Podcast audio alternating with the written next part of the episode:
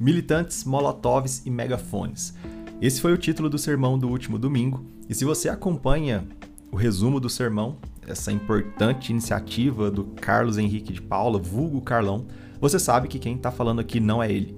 Aqui é o Kaique eu fui responsável pelo sermão do último domingo na nossa paróquia.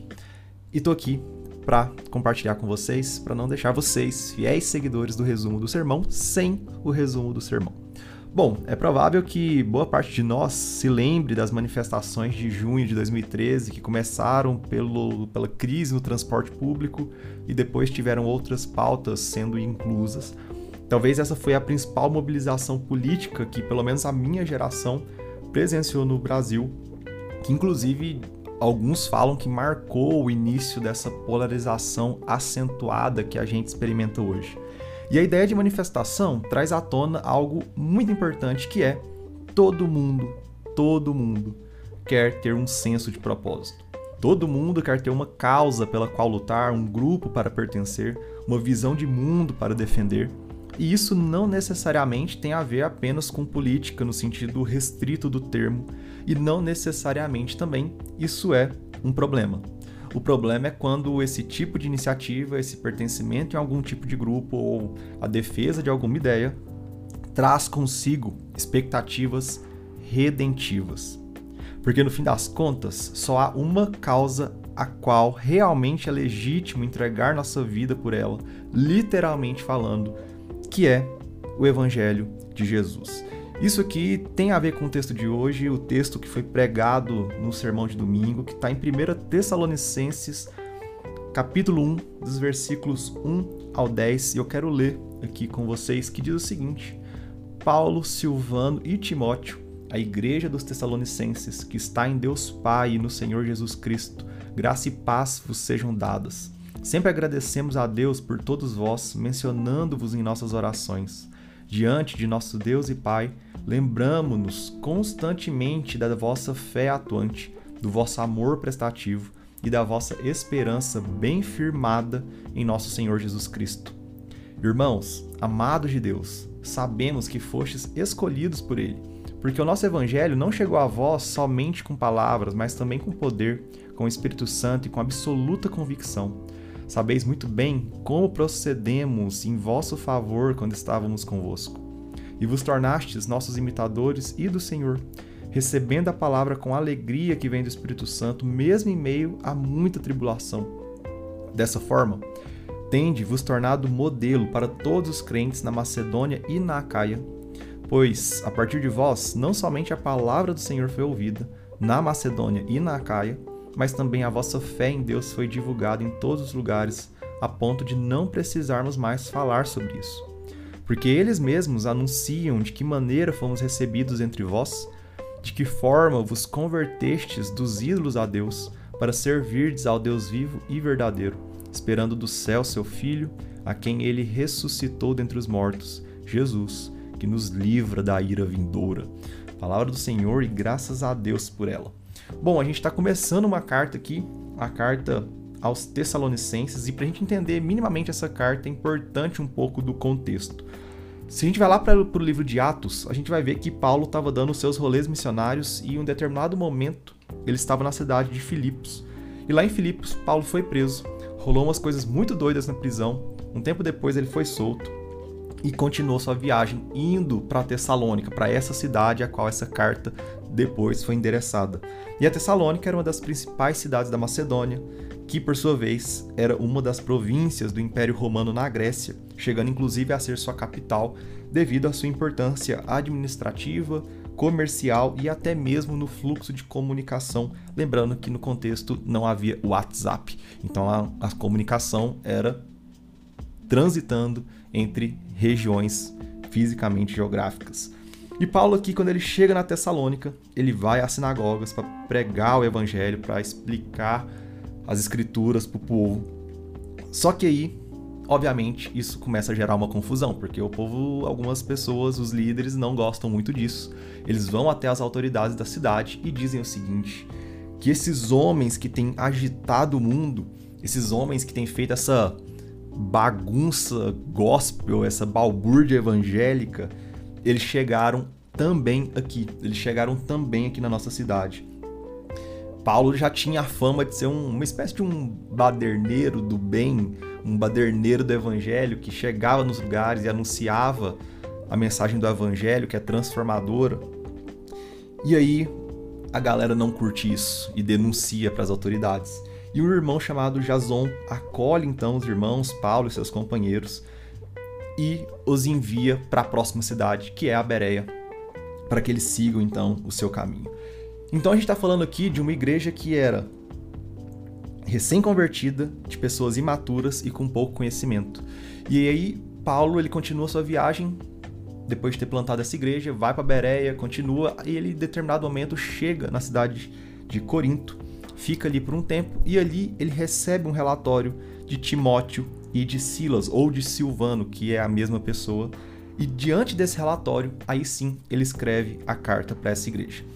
E a primeira parte dessa carta diz respeito aos militantes, já que a gente está falando aqui de militantes, molotovs e megafones.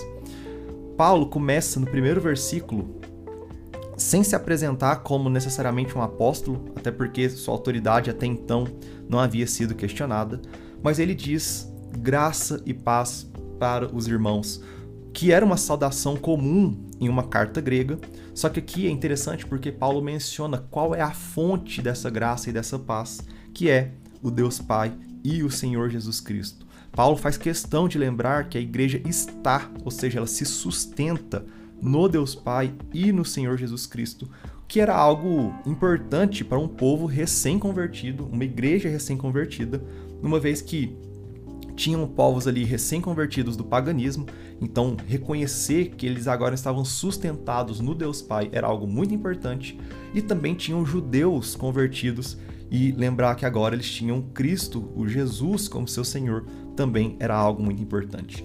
E essa essa saudação de graça e paz, quando ele diz graça, ou seja, quando ele está falando desse favor, dessa misericórdia de Deus para o seu povo, que livra o povo da culpa e da condenação do pecado, o que ele está dizendo é que a graça, essa graça de Deus, é a fonte da paz.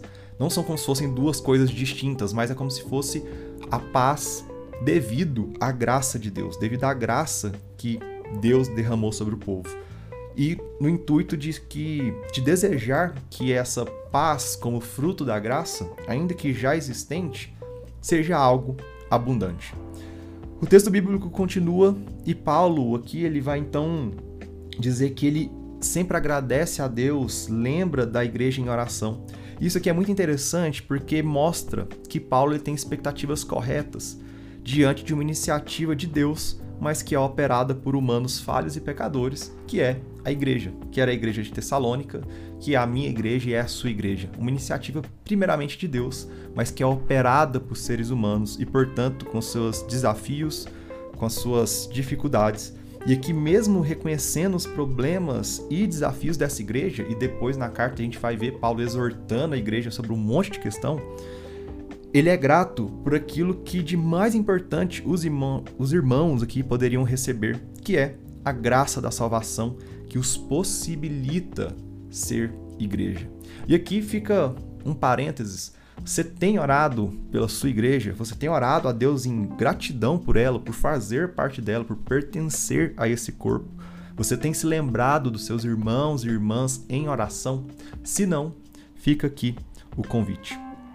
E aí o texto continua e fala pra gente então que Paulo lembrava desses irmãos em oração e lembrava de três coisas específicas. Primeiro, da fé atuante desses irmãos, ou seja, num trabalho que resultava da fé que eles tinham, do amor prestativo deles, e é interessante porque o termo aqui tem muito a ver com uma espécie de um trabalho intenso que é unido a problemas, como se fosse uma espécie de uma abnegação que resulta do amor, uma abnegação que resulta em ações práticas por amor, como fruto do amor.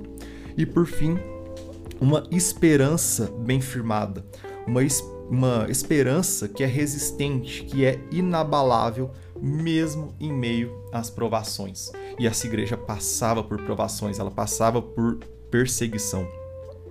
Ou seja, mesmo sendo uma igreja recém-convertida e uma igreja imatura, ela não tinha uma fé morta. sua fé resultava em ações práticas. A paz concedida por Deus possibilitou com que essa igreja, com que esses irmãos fossem militantes do reino, vivendo de uma forma intensa e abnegada, mesmo em um contexto adverso. E aí a gente passa então para a segunda parte do texto. A gente viu então que essa era uma igreja militante, uma igreja que anunciava, que vivia o evangelho, mesmo sendo uma igreja nova e imatura, mas fazia isso por ter recebido a paz de Deus como fruto da sua graça. E a segunda parte, dos versículos 4 ao 6, vai falar então sobre os molotovs, que parece que não tem nada a ver, mas calma que vai ter. Paulo, no versículo 4, começa lembrando da eleição do povo, lembrando que, esse, que essa igreja foi um povo eleito por Deus, e explica por que, que ele estava convicto disso. Lá no versículo 5, a seguir, ele vai dizer que o evangelho foi pregado com poder do Espírito Santo. E o termo poder aqui é a palavra dunamis, né, que quer dizer força, que quer dizer uma coisa explosiva, que é de onde vem a palavra dinamite, por exemplo. Ou seja, o Paulo está convicto da eleição desses irmãos, porque, de certa forma, metaforicamente falando, é como se Paulo, ao pregar o evangelho, tivesse jogado um molotov do espírito do povo. Tivesse pegado um molotov, que para quem não sabe o que é um molotov, é uma espécie de uma bomba caseira incendiária, e jogado esse molotov de graça no coração dos irmãos. A diferença é que esse molotov do espírito não é um molotov para destruir, como às vezes acontece em manifestações violentas, mas é um molotov para transformar. Não foi para incendiar alguma estrutura física, mas foi para incendiar o coração dos irmãos. E é interessante que ele fala que isso aconteceu com absoluta convicção. Só que aqui, essa absoluta convicção não é e às vezes o texto dá a entender isso, não é por parte de quem estava recebendo a mensagem, mas por parte do próprio apóstolo, por parte de quem estava pregando o evangelho. E aqui fica mais uma pergunta para a gente. A gente tem convicção do evangelho? A gente tem convicção quando a gente vai anunciar o evangelho para as pessoas, seja num resumo do sermão como esse, seja no púlpito de uma igreja, seja nas conversas que nós temos no nosso dia a dia com os nossos amigos, familiares e pessoas que cruzam o nosso caminho. Nós estamos verdadeiramente convictos daquela mensagem que nós estamos anunciando. O apóstolo Paulo estava convicto. Ele estava convicto. Ele sabia disso. E qual que é a consequência então de jogar esse molotov de graça, esse molotov do espírito no coração dos irmãos? O versículo 6 vai dizer pra gente que como consequência, esses irmãos tornaram imitadores. Imitadores de quem ou do que? E ele vai dizer duas coisas. Primeiramente, de Paulo e de seus companheiros. Primeiramente, eles se tornaram imitadores no sentido de entrar naquilo que a gente chama de discipulado, de entrar num fluxo onde irmãos mais velhos e mais experientes na fé ajudam, são usados por Deus para formar Cristo na vida de pessoas mais novas na fé mas não apenas de Paulo e de seus companheiros, mas eles também se tornaram imitadores do Senhor. Em que sentido? No sentido de experimentar de alegria mesmo em meio ao sofrimento.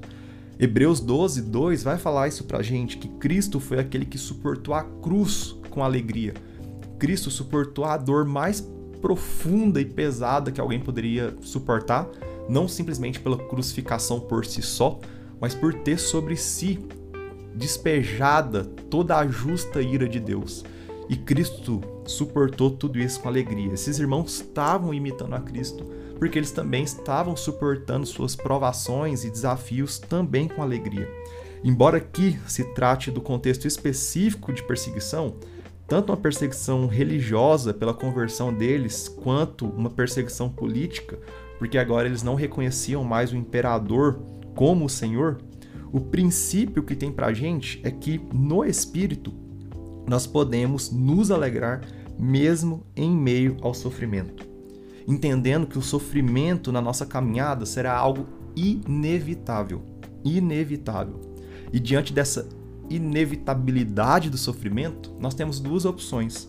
Ou a gente o encara com desespero, vivendo a parte de Deus, ou a gente o encara com alegria estando em Deus. Só tem essas duas opções, só tem esses dois caminhos. E uma vez que a gente opta em encarar com alegria, qual que é o desdobramento disso? O desdobramento está nos versículos seguintes, na terceira parte.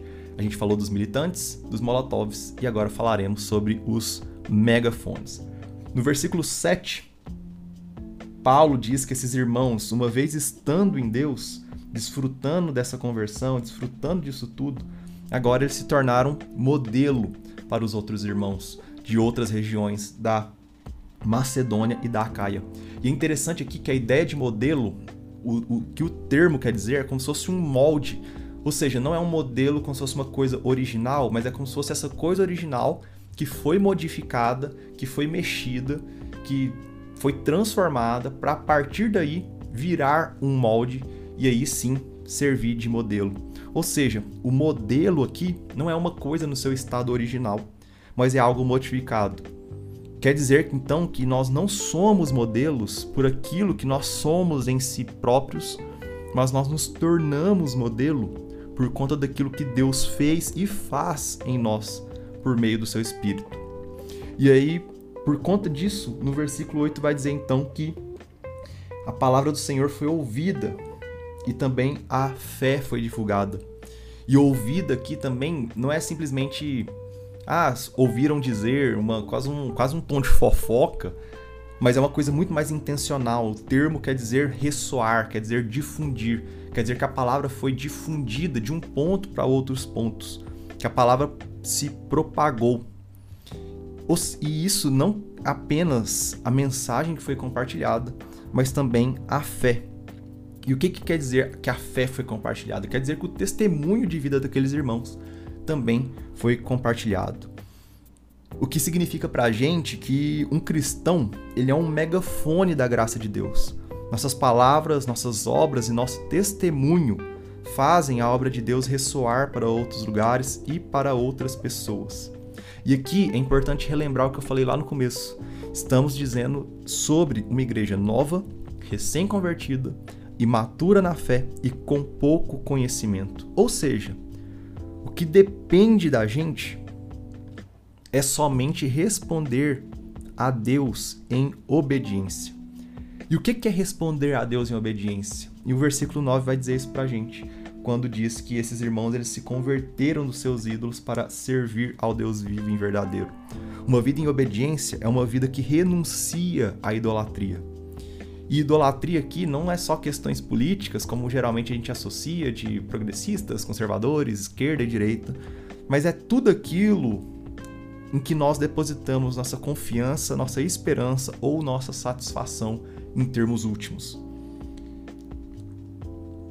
E uma vida de obediência, uma vida que renuncia à idolatria, porque o nosso Senhor, ele não divide a sua glória com ninguém.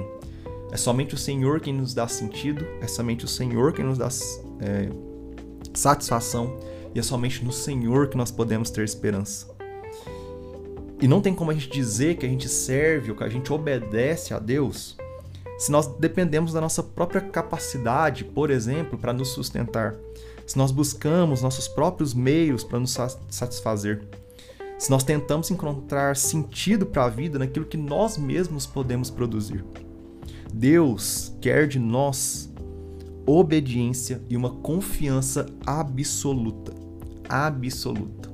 Sabe por quê? O versículo 10, para concluir, ele vai dizer para a gente por que, que Deus quer isso de nós. E vai dizer então que o, esses irmãos, uma vez convertidos, eles esperam do céu Jesus, a quem o próprio Deus ressuscitou dos mortos e que nos livra da ira vindoura. Ou seja, Deus demonstra o seu caráter santo e justo, santo e justo, ao julgar e condenar os pecadores, mas ao mesmo tempo ele demonstra seu amor mediante a oferta de seu filho para ser o nosso Salvador. É por isso que Deus espera de nós uma confiança plena e absoluta, porque ele já nos deu aquilo que de mais importante, mais necessário a gente precisava que era o seu filho sendo entregue, e agora a gente tendo a esperança da redenção, agora a gente tendo nossos pecados sendo perdoados em Cristo Jesus. No fim das contas, aqui, o que Deus está fazendo é nos chamar para essa espécie de uma balbúrdia obediente, dessa espécie de bagunça, de baderna obediente. O que Deus está fazendo é nos chamar para a gente agitar o mundo, proclamando o Evangelho, renunciando aos nossos ídolos e testemunhando da graça de Deus. E nesse sentido, a Trindade opera e conspira a nosso favor. Agora somos militantes que estamos munidos desses molotovs de graça do Espírito e com megafones para anunciar a paz que vem de Deus, para anunciar alegria em meio à tribulação promovida pelo Espírito e para compartilhar da, da confiança redentiva na obra do Filho. Não interessa se você é um recém-convertido ou se você está na igreja há 20 anos. O que Deus quer de todos nós é a mesma coisa: uma vida em obediência. Que Deus abençoe sua vida e até o próximo resumo do sermão, que provavelmente não serei eu que estarei aqui.